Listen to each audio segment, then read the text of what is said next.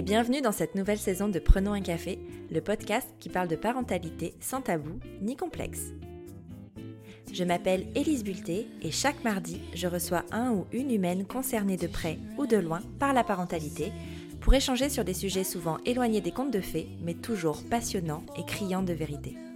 Vous pensiez être seul à galérer? Mettez vos écouteurs et prenons un café.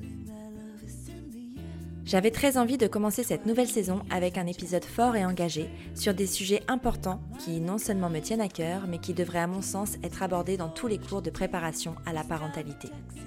Éducation non genrée, violence éducative ordinaire, consentement, féminisme sont au programme de cet épisode dans lequel je reçois un papa qui a fait de ces sujets un véritable combat, Cédric, le créateur du podcast Papatriarcat. Je ne vous en dirai pas plus sur cet épisode car vraiment notre discussion se suffit à elle-même. Je vous souhaite un agréable moment autour d'un café. Salut Cédric, bienvenue sur Prenons un café. Figure-toi que tu es euh, la personne qui ouvre ma saison 3 donc euh, je suis vraiment vraiment vraiment ravie de l'ouvrir avec toi parce que parce que je pense qu'on va aborder des sujets qui sont qui sont essentiels, en tout cas qui le sont pour moi et qui je pense devraient l'être pour à peu près toute la population. Donc euh, merci merci merci merci d'avoir accepté. Ah mais avec plaisir. Est-ce que on va commencer euh, rapidement Est-ce que tu peux te présenter un petit peu, nous dire qui tu es? Alors qui je suis? Ben, Je m'appelle Cédric, je suis un homme blanc, hétéro, cisgenre, d'un mètre 93, euh, je vis avec ma compagne, euh, qui est une femme euh, métisse, hétéro, cisgenre, et nous avons une petite fille qui a deux ans, qui est qui est magnifique, mais je n'ai aucun aucune subject aucune objectivité sur le sujet.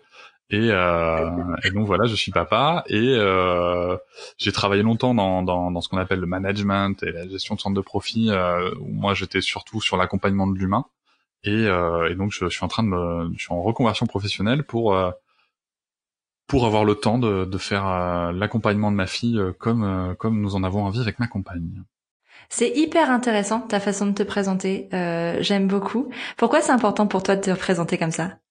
Alors c'est important pour moi parce que euh, j'ai pas toujours fait comme ça d'ailleurs, hein, mais c'est important pour moi parce que ça pose le contexte dans une société où où euh, où des fois il y a beaucoup de choses qui sont comment dire, qui sont induites. Voilà. Euh, quand on dit je suis un homme aujourd'hui dans le contexte de, de socio-culturel et dans le paradigme social dans lequel on vit, aujourd'hui si je te dis je suis un homme, de base on peut se dire bon bah si c'est un homme, euh, il est blanc, il est, ce qui est le cas d'ailleurs. Euh, enfin moi je suis dans le cliché si tu veux, je suis un homme blanc hétéro cisgenre, mais ça pourrait être totalement autre chose. Je pourrais être totalement un homme euh, homosexuel, euh, un homme hétéro transgenre, voilà, je peux, je peux être plein de choses. Donc voilà, je je précise parce que c'est intéressant d'aller questionner un peu ce paradigme social. Quoi. Ouais, complètement. Je vais euh, revenir sur les débuts de ta de ta parentalité parce que tu nous disais que tu avais donc euh, une fille. Est-ce que euh, tu as toujours su que tu serais papa un jour? Oui. Alors je l'ai toujours su parce que euh, je sais pas pourquoi d'ailleurs, mais j'avais toujours une petite voix en moi qui me disait que je voulais avoir des enfants. Alors est-ce que c'est une petite voix qui était en moi ou est-ce que c'était une petite voix sociale qui me disait qu'il fallait faire des enfants ça c'est un autre sujet euh, mais en tout cas j'avais une petite voix et euh, quand j'ai commencé en fait à, à, à comment dire à accompagner des gens tu vois être dans dans, dans l'accompagnement de, de l'humain et tout ça je, ça m'a semblé être une évidence et puis à, peu près à l'âge de 28 ans j'ai vraiment eu ce, ce voilà c'est pouf ça m'a pris comme ça mais ça m'est tombé dessus hein. ouais. euh, un désir d'enfant euh, qui a donc mis plus de temps à se, à se concrétiser mais euh, j'avais ça. Et là par contre j'ai su que c'était pas un, un, une pression sociale ou quoi. Je voulais un, un enfant. Je voulais euh, avoir un, enfant peu importe le sexe peu importe machin mais je voulais voilà sûrement parce que je voulais transmettre parce que je voulais euh, euh, parce que je trouve ça passionnant. Je trouvais ça passionnant en fait. Ouais c'est, c'est, tu vois, je, je, pose la question parce que il y a quelque temps, j'ai interviewé euh, Bettina du compte Je ne veux pas d'enfants mhm. et euh, on a abordé euh, les, les, sujets. Euh, enfin, quand on désire, quand on désire de ne pas avoir d'enfants, on nous demande souvent pourquoi, mais on n'interroge jamais les personnes qui veulent des enfants. Pourquoi ils veulent des enfants Tu vois, ça semble tellement logique. Et euh, bon, t'as déjà répondu, mais c'était ma prochaine question, mais c'était pas grave. du, du pourquoi, pourquoi tu veux des, t'as voulu des enfants en fait? Pour quelles raisons mais alors c'est super intéressant comme question. Euh, je salue aussi le compte de Bettina qui est en effet un compte euh, super intéressant et, euh, et qui lève euh, des, des espèces d'injonctions sociales qu'on peut avoir. moi, j'ai voulu des enfants déjà parce que j'aime profondément ma compagne et que je trouve que il n'y a rien. Je savais déjà ça. Enfin, c'est quelque chose que je ressentais plutôt, sans forcément mettre de mots dessus. Et, et je trouve qu'il n'y a rien de plus beau que d'élever un enfant, que d'avoir envie de faire un enfant avec une personne. Je dis pas forcément, tu vois, de rester avec. Hein. C'est ça, pour moi, ce sont deux choses différentes. Le couple et les parents ce sont deux choses différentes. Mais de, de se dire, euh, voilà, je j'ai envie d'avoir d'avoir un enfant parce que avec cette personne, je, je, je pense qu'on peut faire quelque chose d'incroyable en, en, en transmettant ce qu'on sait, de la façon dont on veut le transmettre et pourtant j'étais pas du tout éclairé à ce moment-là, hein. mais c'était juste, tu vois, euh, c'était une expression d'amour, voilà, c'était une expression d'amour, euh, même si l'amour pouvait évoluer, en tout cas à, à cet instant-là, et, et j'avais j'avais cette envie, et surtout je me disais que que ma compagne était vraiment la personne avec laquelle je pourrais être en phase euh, pour euh, pour pour donner le meilleur pour un enfant, tout simplement parce que moi la raison principale qui fait que j'aime ma compagne, c'est qu'elle me rend meilleur euh, au fil des années. Euh, et, ça, c'est quelque chose de passionnant. Et à l'inverse aussi, si tu veux, euh, quand je regarde d'autres personnes que je peux connaître, euh, j'ai vu aussi des gens s'enfermer dans un moule, allant même jusqu'à renier des, des, des, aspects de leur de leur vie, comme la sexualité, comme comme comme enfin voilà comme comme d'autres aspects de leur vie, pour rentrer dans le moule, pour pour pour se marier et pour avoir des enfants, parce que c'est ce qu'il faut faire. Et, et, et je me suis jamais vu comme ça, si tu veux. Donc euh, c'était, euh, ça n'a pas été un sujet en fait les enfants jusqu'à jusqu'à ce moment où ça m'a pris, tu vois. Euh, voilà. Donc en toute en toute transparence, parce qu'il faut pas non plus se croire au-dessus de tous les paradigmes sociaux. Je pense que dans ma tête, avant cet, cet instinct-là, enfin, pas parler d'instinct, mais cette envie-là qui est arrivée, je me disais que j'aurais des enfants, mais plus par par convention sociale, tu vois. Et puis c'est arrivé. Donc euh, j'estime pour moi que c'est une chance. J'ai eu cette chance de que ça soit arrivé. Surtout, j'ai eu la chance de pouvoir la concrétiser parce que c'est pas le cas pour tout le monde. Oui, et, euh, vrai. et, c'est trop cool, quoi. Ouais, tu m'étonnes. Ça voulait dire quoi être père pour toi avant de l'être? Alors être père pour moi avant de l'être, euh, ça voulait dire plein de choses. Ça dépend à quelle époque de ma vie. euh, ben t'as décidé d'avoir un enfant. Enfin, enfin t'as eu cette envie, tu vois. Euh, ça, enfin, quand tu as eu cette envie pour toi, euh, comment tu te représentais la paternité à ce moment-là en fait? Alors pour moi, c'était euh, transmettre, accompagner, euh, voir évoluer et euh, et permettre à, un esprit de, de, de, se révéler quoi. Voilà, c'était euh, libérer libérer des potentiels et avoir surtout quelqu'un qui est qui ait conscience de soi. Ça c'est c'est quelque chose qui est très très ancré ancré dans, dans, dans ma parentalité aujourd'hui. Hein c'était voilà, c'était cette envie d'accompagner. Euh, et pour moi, être père, c'était ça, c'était transmettre. Au mhm. moment, à 28 ans, au moment où j'ai eu la, la cette envie, il y avait aussi clairement un aspect, euh, c'était être l'autorité aussi. Hein. C'était ça ma vision du père, être l'autorité, celui qui dirige, celui qui qui, qui dit ça c'est bien, ça c'est pas bien, euh, voire même qui peut en mettre une hein, s'il faut recadrer. Ouais. Hein, euh, faut, faut, faut pas avoir peur de le dire, hein, comme quoi c'est bien, on peut évoluer dans la vie. Euh, et euh, et il y avait ça, mais il y avait surtout aussi euh, beaucoup beaucoup d'amour, quoi, beaucoup de beaucoup d'amour. Moi, ce que je voulais en tout cas, par rapport à ce que j'avais connu dans la vision de la paternité que j'avais, même s'il y avait cet aspect autorité, voire violence, il y avait surtout cet aspect que je voulais transmettre, c'était de donner de l'amour, quoi. D'accord. Euh, vous avez mis combien de temps? Enfin, ça s'est fait rapidement la conception de votre enfant ou Ça s'est fait pas? vite. Ouais. Ça s'est fait gaver vite. Euh, c'est premier essai, première réussite. ok. Euh... Et t'étais prêt à ce moment-là ou t'as trouvé ça euh, un peu trop rapide? Ah non, moi j'étais carrément prêt. Je suis, je suis devenu, je suis devenu père à 35 ans et j'étais et j'avais envie depuis 28 ans. J'étais, euh, enfin j'avais envie depuis l'âge de mes 28 ans. Euh, j'étais carrément prêt. J'étais, j'étais, j'étais bouillant moi pour être papa. j'étais, j'étais à fond. Et comment tu l'as vécu la grossesse de ta compagne du coup? Alors la grossesse de ma compagne, je l'ai vécu euh, un peu, euh, un peu, euh, bah, je l'ai bien vécu quand même. Je l'ai bien vécu. clairement, dans, dans, le global, j'ai beaucoup de souvenirs très très positifs de cette grossesse. le contexte me, me, me, chiffonnait un peu parce que j'étais, moi, je travaillais à Bordeaux et je travaillais, non, je, pardon, j'habitais à Bordeaux et je travaillais à la fac de Poitiers. Et si tu veux, il y avait vraiment ce côté où bah, j'étais pas forcément là autant que je voulais, autant que j'aurais voulu. Donc il y a des choses que je que j'ai pas pu faire, enfin que j'ai pas pu faire, que j'ai pas pris le temps de faire parce que bah, parce qu'à un moment il y a aussi une très grosse perte d'énergie quand tu fais autant de trajets. Euh, Mais c'est quelque chose que j'ai bien vécu parce que j'ai pu euh, être là pour les échographies euh, que qu'on voulait faire. Euh, mhm. J'ai pu être là pour euh, pour les rendez-vous avec la, la sage-femme, voilà, et j'ai appris des trucs passionnants. Donc je l'ai bien vécu. On a on a fait beaucoup de balades ensemble. Enfin, tu vois, on a on a j'ai vraiment essayé de, de l'accompagner autant que je pouvais. Euh, mais par exemple, tu vois, j'aurais peut-être aimé faire de l'autonomie, des choses comme ça euh, que j'ai pas pris le temps de faire. J'ai pas, euh, tu vois, je m'imaginais euh, quand, ma, quand, quand, ma femme sera enceinte, passer de la musique à mon enfant, passer beaucoup de temps à lui parler. Non, je dormais. Ouais. Euh, j'étais crevé, je travaillais énormément, j'avais beaucoup de, de, de, de, temps de trajet surtout. Je dormais beaucoup aussi, et, et donc j'ai pas pris le temps de faire ces choses-là. Et puis au final, euh, bon ben, tu vois, c'est pas resté euh, comme un, un, regret ou quoi. C'est euh, c'est aussi ouais, c'était comme ça. Et puis tu sais quand, enfin, je, je, pense qu'il y avait beaucoup d'amour aussi, et il y en a toujours. il y avait beaucoup d'amour dans ce moment-là. et finalement, c'est ce qui importe, tu vois. C'est j'ai pas coché toutes les petites cases que je m'étais fait du papa parfait qui accompagne pendant la grossesse, tu vois. et tant mieux parce que parce qu'on s'en fout en fait. On s'en fout. Ouais, c'est chouette l'autonomie, passer de la musique, tout ça, c'est c'est chouette. Mais mais enfin voilà, il y avait beaucoup d'amour et c'est c'est l'essentiel quoi. Faut faut il y a pas de checklist du papa parfait pendant la grossesse quoi. Carrément. Est-ce que vous avez demandé le sexe de votre bébé avant la naissance? Mais carrément. Ah ouais, c'est quelque chose qui important pour vous? Non, parce que moi, par exemple, tu vois, on n'a pas voulu le savoir. Tu vois, nous, on n'a pas demandé.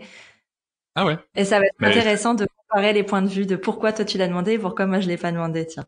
Alors en fait, moi je m'en foutais royalement pour tout te dire, parce que je me foutais d'avoir. Euh, alors moi, enfin non, je vais reprendre. Je me foutais royalement du fait d'avoir une fille ou un garçon. Ça, c'était sûr. Euh, je voulais connaître le sexe parce que euh, je, je voulais pouvoir me projeter. Euh, en fait, j'arrivais pas à me projeter totalement, si tu veux, sans connaître le sexe. Ce qui est euh, bien, pas bien, chacun y mettra la vie qu'il veut derrière, je m'en fous n'y a pas d'avis à avoir dessus, c'est ressenti de toute façon. Euh, moi, en tout cas, ça m'aidait à me projeter. Et euh, ma compagne, elle, ça, ça, ça avait une petite importance pour elle parce qu'elle était plus à l'aise avec l'idée d'avoir une fille que d'avoir un garçon. D'accord. Tout simplement parce que, euh, et ça se comprend aussi, euh, tu te dis si c'est du même sexe que moi, je saurais faire parce que je, je vais pouvoir reproduire des choses que j'ai vécues.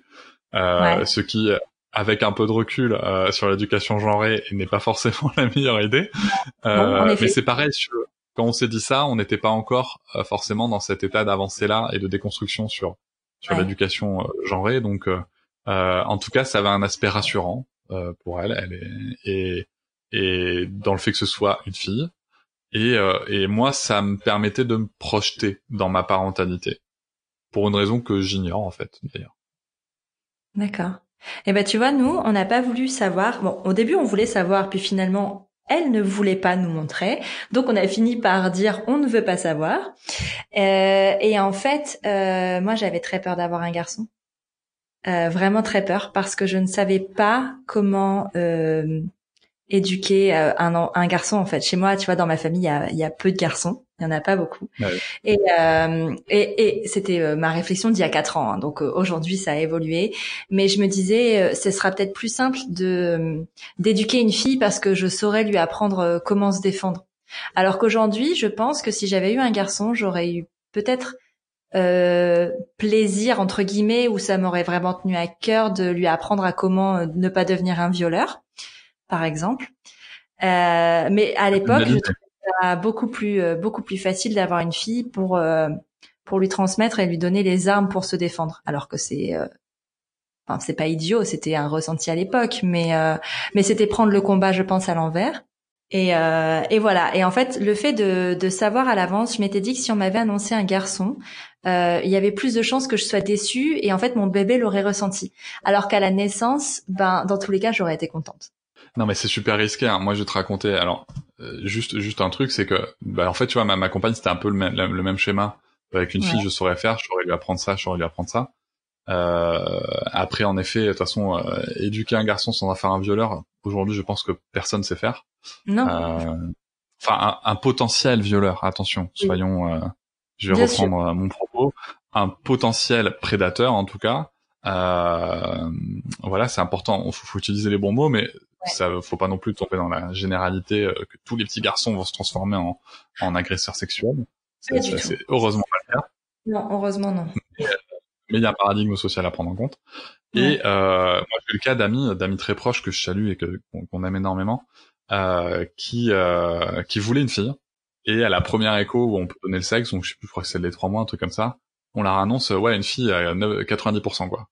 Ouais. Bon, clairement, pour reprendre les propos de mon ami, euh, 9 chances sur 10, tu te projettes un peu, tu vois.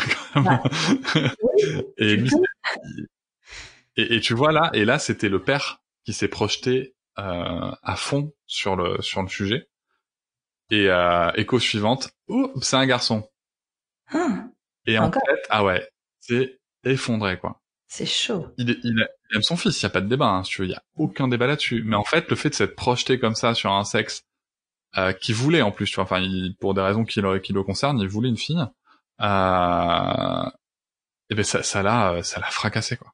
Hmm. Ça l'a fracassé et, euh, et il s'en est. D'ailleurs, il a mis beaucoup de temps à s'en remettre. Euh, il aime son fils profondément, il l'accompagne merveilleusement bien dans la vie. Euh, mais si tu veux, t'as aussi ce risque-là, quoi. Et, hmm. si tu te trompes. C'est ça.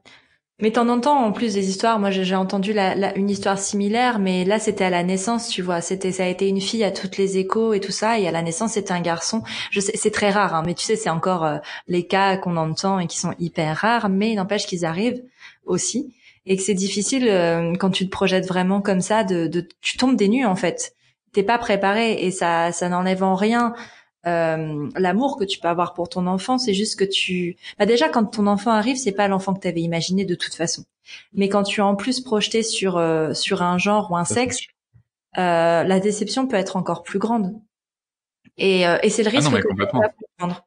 J'avais pas eu envie de ça j'avais pas envie de et puis en fait j'avais envie de l'aimer pour euh, pour ce qu'elle était. à l'époque, je savais pas que c'était une elle, mais j'avais envie de l'aimer pour euh, pour ce qu'elle était, peu importe qui elle était en fait. Et c'était important pour moi du coup de de pas savoir pour ça. D'ailleurs, je lui chanté une petite chanson lui disant que peu importe euh, si c'était une fille ou un garçon, on l'aimait tout ça parce qu'en fait, je voulais pas faire de différence. Mais vraiment pas. Je compte sur toi. Je, compte sur toi pour la chanter en fin d'épisode alors. Absolument pour pas. Clôturer l'épisode. Non, parce ah que je chantais ça dans ma dans ma salle de bain pleine d'hormones et et je suis pas sûre que je m'en souviens, ceci dit. Ah, c'était beau. Après, c'est vrai qu'il y a ce côté, si tu veux. Euh... De toute façon, on te fait chier avec tout après, mais euh... mais il y a, y a, vraiment ce côté euh... connaître le sexe. Euh... Je sais pas, tu vois. Euh, moi, j'étais content de le savoir parce que ça me permettait de me projeter, mais sûrement aussi parce que j'étais pas euh, apte à me projeter sans connaître le sexe. J'en sais rien en fait. Mm.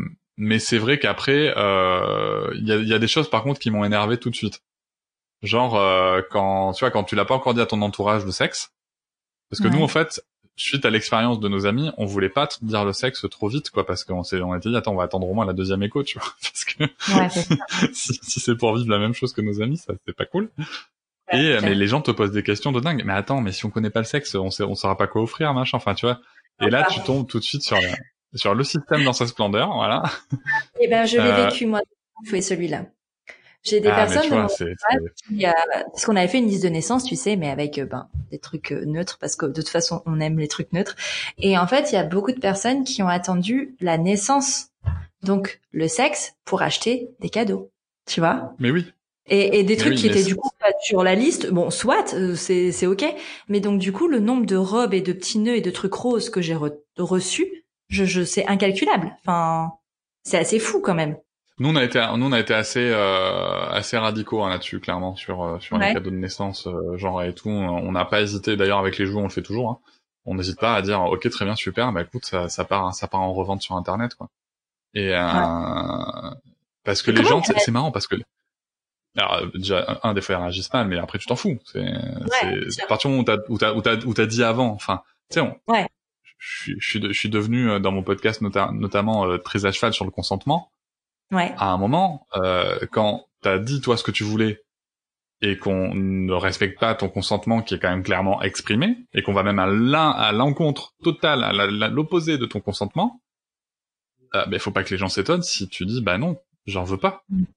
Ouais. Tu vois, c'est tout. C'est c'est Et c'est pas de, oh mon dieu, c'est pas poli de pas, non, non, non, ce qui est pas poli, c'est de m'imposer une robe rose alors que je dis que j'en voulais pas. Ouais. Tu vois?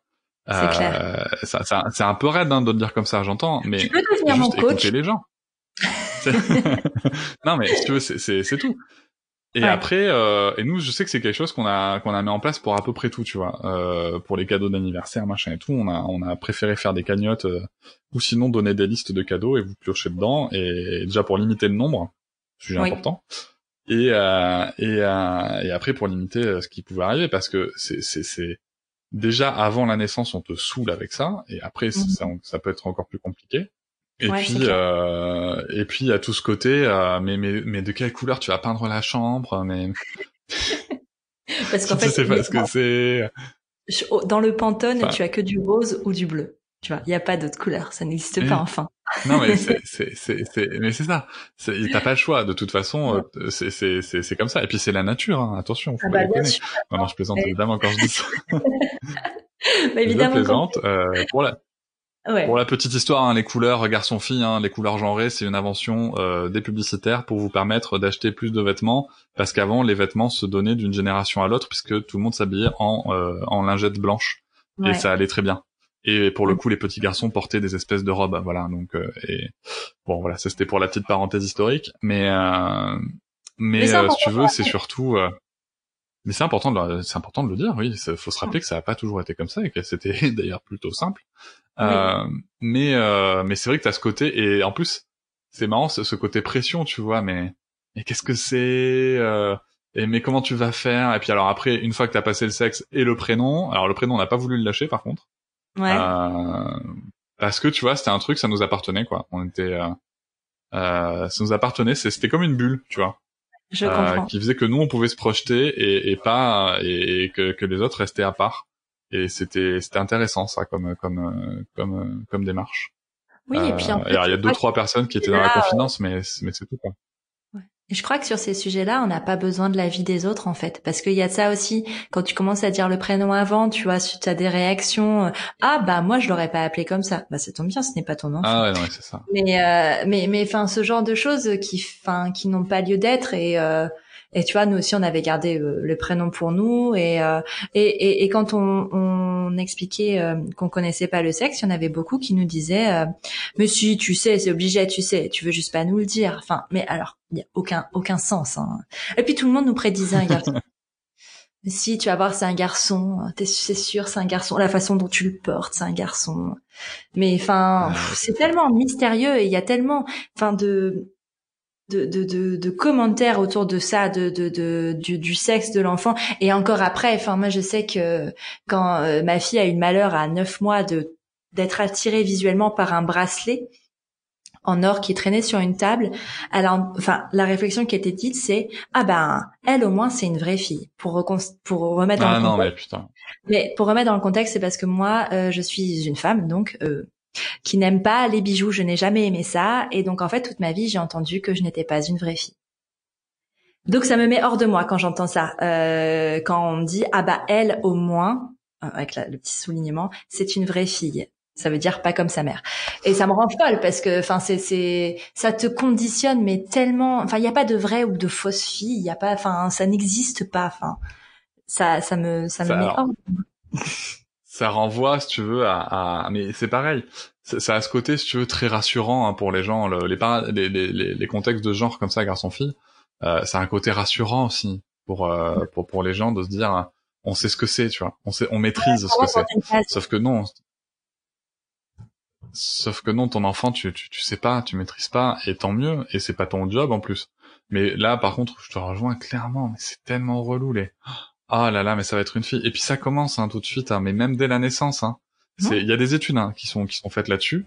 Euh, Il y a une étude qui a été réalisée en 76 d'ailleurs, euh, qui, qui montre, euh, en fait, tu montres la même photo d'un en- d'un enfant non genré en train de pleurer à Ouais. des groupes de personnes, euh, de, de, de, on va dire avec le- la, la même représentation sociale dans chaque groupe.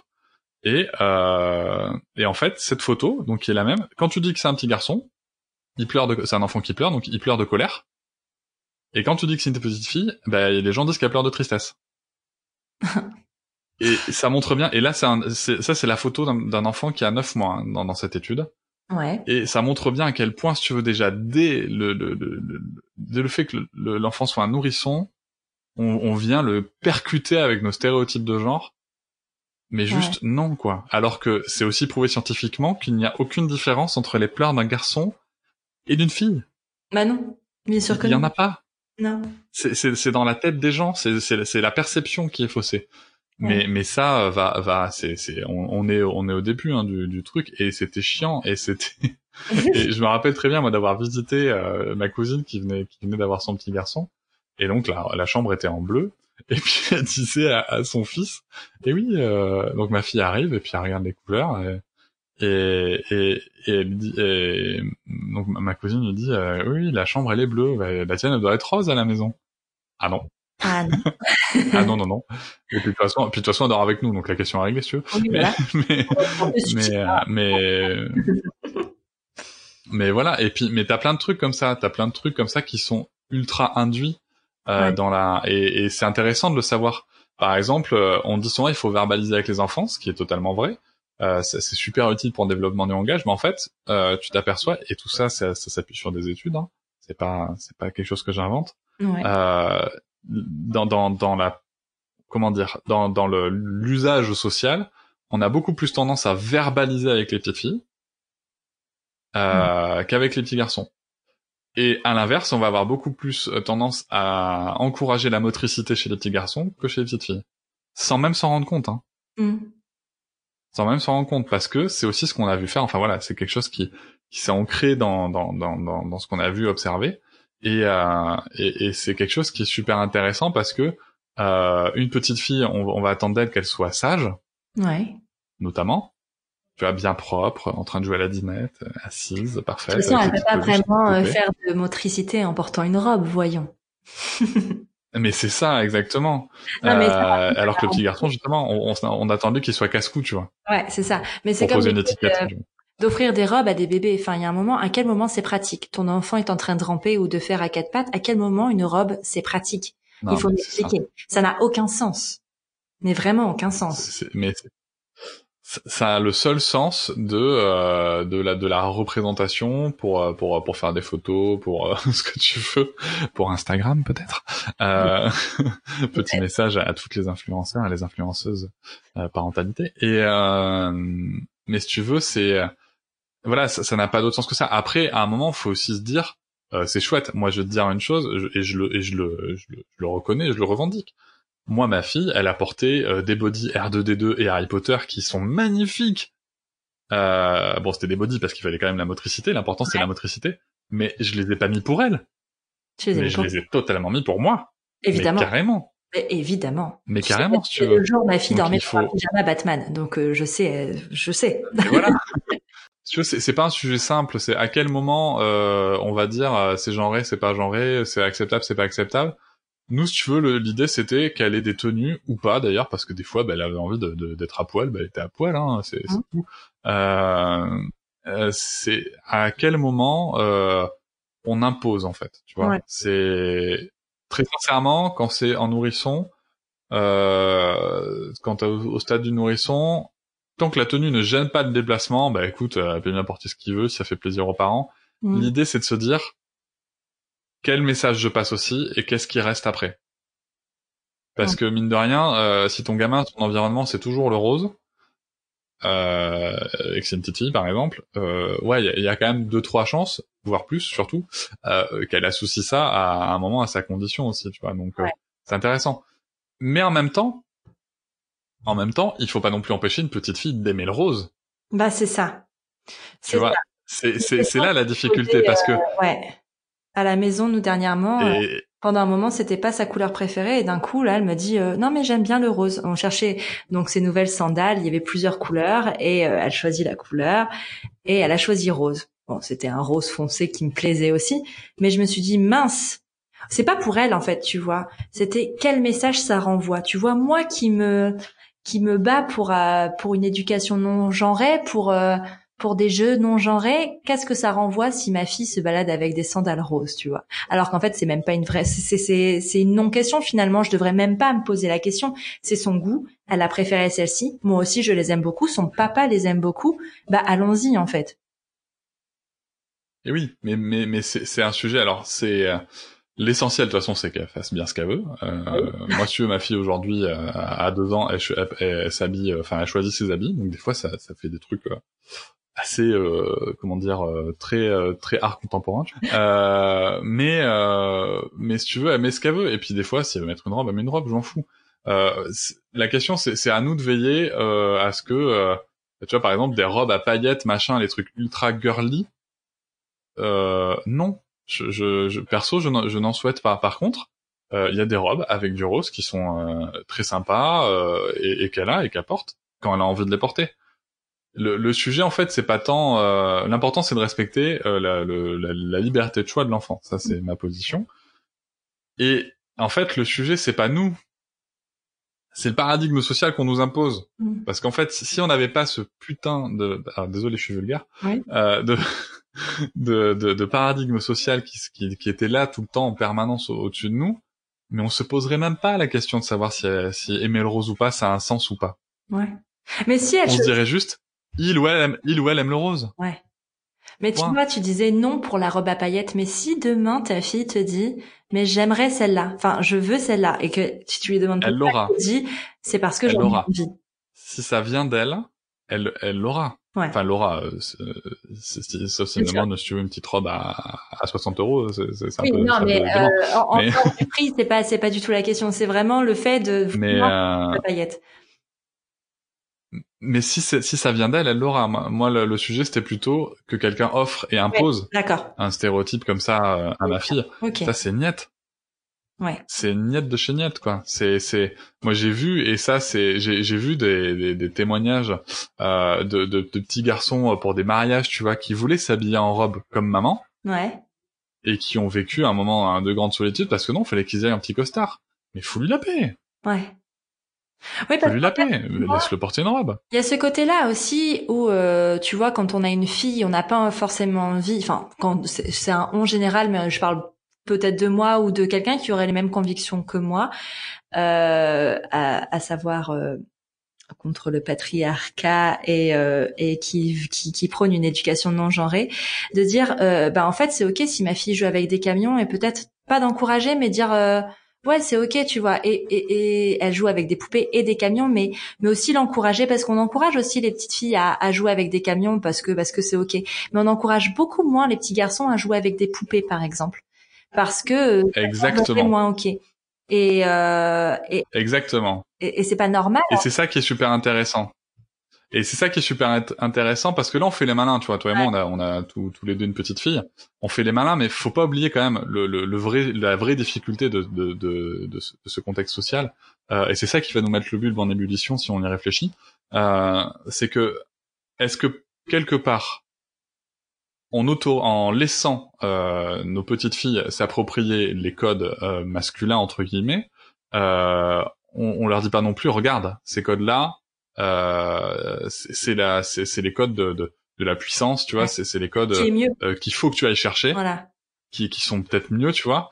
Euh, donc déjà un, est-ce qu'on n'enseigne pas juste nos filles à se comporter comme des garçons entre guillemets? Et, euh, et deux, en effet, si on avait des petits garçons, la vraie question c'est si j'avais un petit garçon, est-ce que je le laisserais porter des robes? Parce que moi je connais la réponse. Me concernant, je dirais oui, il pourrait porter des robes. Sans problème, il porte des robes. Mais tu vois, on se faisait la réflexion avec différents invités que j'ai pu avoir dans mon podcast. C'était, ok, mais qu'est-ce qui se passe demain s'il va à l'école en robe? Ouais. Parce que je suis aussi le garant de son bien-être. Mm. Si demain, je le laisse aller à l'école en robe et que tous ses camarades, voire ses profs, se moquent de lui. Comment ça se passe? Ouais. tu vois, Et là, et là, on arrive sur le nœud du problème. Mm. Parce que euh, c'est Benoît Groult qui disait, euh, on, on, a, on a, alors c'est peut-être pas les mots exacts, mais euh, on, on, arrive à éduquer nos filles comme nos garçons, mais on, comme tu le disais, on n'arrive pas à éduquer nos, nos, garçons comme nos filles. C'est ça le vrai sujet, quoi. Ça. Euh, Aujourd'hui, et, et, ça, je suis encore témoin, et ça, ça m'attriste, euh, de, de, de, de de, de, petits garçons à qui on dit non mais t'es un, un, garçon, tu pleures pas là, c'est bon, tu t'as mal, mais tu te relèves quand même. Comme un homme. Bah, fais-lui un câlin déjà, bah, comme un homme, tu vois. Ouais. Fais-lui un câlin déjà, tu vois, ce que quoi? Enfin, et, et ça c'est un vrai sujet euh, parce que combien de d'hommes aujourd'hui et, et, et, par le passé sont des, des désastres émotionnels quoi? Complètement. C'est, euh, je vais dire une phrase que j'ai déjà, que j'ai déjà citée plusieurs fois en citant Hermione Granger et me concernant. Moi, j'ai eu la capacité émotionnelle d'une petite cuillère pendant la, pendant aujourd'hui la plupart de ma vie, quoi. Ouais. Il a fallu, euh, il a fallu euh, un, un événement important dans ma vie et, et une thérapie pour euh, pour que je découvre tout ce champ émotionnel qui était possible, quoi, que j'avais le droit de de, de m'octroyer. Mm. Et, et, et, et aujourd'hui, élever nos, nos, petits garçons là, comme, comme des hommes, entre guillemets, hein, je mets d'énormes guillemets autour de Ouais. tout ça, euh, c'est surtout empêcher un être humain d'être connecté à ses émotions, quoi. Complètement. Complètement. Il y a c'est euh, c'est dramatique, hein. Ouais, complètement. Il y a un livre jeunesse, tu vois, qui euh, qui traite bien du sujet, qui s'appelle Princesse Kevin. Je sais pas si tu connais. Ah non, mais ça Eh m'intéresse. ben, ça s'appelle Princesse Kevin. C'est publié chez Glénat. Euh, et en fait, c'est l'histoire d'un petit garçon euh, qui, enfin, il y a à l'école, il y a le carnaval et en fait, il décide de se déguiser en princesse. Donc, il prend, euh, enfin, sa sœur lui, euh, lui lui prête une robe, tout ça, et euh, et, et c'est vraiment super bien fait. C'est super bien fait et euh, et ça montre que bah en fait, il avait juste envie de se déguiser en princesse. Donc euh, euh, il, il- il y a, il y a des, petits garçons qui sont déguisés en prince. Alors se dit, ben, je suis une princesse, ben, je vais me trouver un prince. Bon, on est limite un petit peu sur, sur peut-être ce sujet-là, mais sinon sur les autres, c'est vraiment bien traité. Et, euh, et euh, il dit que ben, les princes veulent pas euh, veulent pas être avec lui parce que c'est un garçon déguisé en princesse, enfin genre de choses, et qu'il y a que sa meilleure copine euh, qui euh, qui veut bien euh, qui veut bien euh, rester avec lui. Puis après il dit ah euh, à la fin ça se termine par euh, ah c'était cool d'être déguisé en princesse, mais l'année prochaine je changerai parce que les, les hauts talons ça fait vraiment mal aux pieds. Ah, c'est chouette. Ouais. c'est une bonne fin, ça. C'est vraiment cool c'est un livre que j'ai acheté à ma fille et, euh, et elle l'adore. Bon, déjà le titre m'a fait rire parce que je sais pas pourquoi, mais le, le prénom Kevin a peut-être une connotation, mais le fait que ce soit princesse Kevin, ça m'a fait rire. Et euh, C'est parce que t'es geek. ouais, peut-être, peut-être. Et, euh, et, et donc euh, non, je le conseille vraiment parce que euh, parce que pour le coup, ça aborde le sujet, ben. ben, des garçons qui peuvent euh, qui peuvent aimer les, les les les choses dites de filles et encore je mets des guillemets aussi euh, sans problème en fait c'est ok juste c'est ok et de voir de mettre Non, mais c'est ça. la robe comme ben c'est un déguisement enfin euh, tu te déguises donc euh, t'as le droit et sans Mais la, la, la difficulté, euh... ouais, mais, mais même si tu te déguises Ouais, pas, si tu veux, pour moi, la difficulté, elle, elle est là. C'est, c'est euh, comment Parce qu'aujourd'hui, on sait pas faire ça. Tu vois, aujourd'hui, culturellement, on sait pas éduquer un garçon en France. J'insiste bien sur le en France. Euh, Il y a dans d'autres pays, ça se passe euh, différemment, et ça serait intéressant d'interviewer des, des parents d'autres pays sur le sujet. Oh, Euh, euh, et euh, non mais blague à part, euh, aujourd'hui culturellement c'est pas faire. C'est d'ailleurs euh, tout le sujet du livre Tu seras un homme féministe Ouais. mon fils euh, d'Aurélia Blanc, je l'ai acheté euh, où elle se pose des questions. Ah, moi je l'ai acheté, je l'ai lu, Ouais. mais il, il est top. T'as aussi euh, Fille garçon à éducation de de d'Elisa Régoulet et Pilantica qui qui est très intéressant. Mais mais à la fin, à la fin de la fin, il y a quand même une euh, une conclusion qui est claire, c'est que aujourd'hui culturellement on ne sait pas faire. C'est quelque chose qu'il nous faut inventer. Mhm. Et donc, comme on va inventer, tâtonner, faut aussi, faut aussi accepter le fait qu'on va, on va pas forcément réussir. Ouais. On va, on va apprendre, on va, on va être dans des phases d'apprentissage. Et je rappelle juste que l'échec n'est qu'une phase de l'apprentissage, ce n'est jamais une fin en soi. Euh, petit message de coaching pour tout le monde.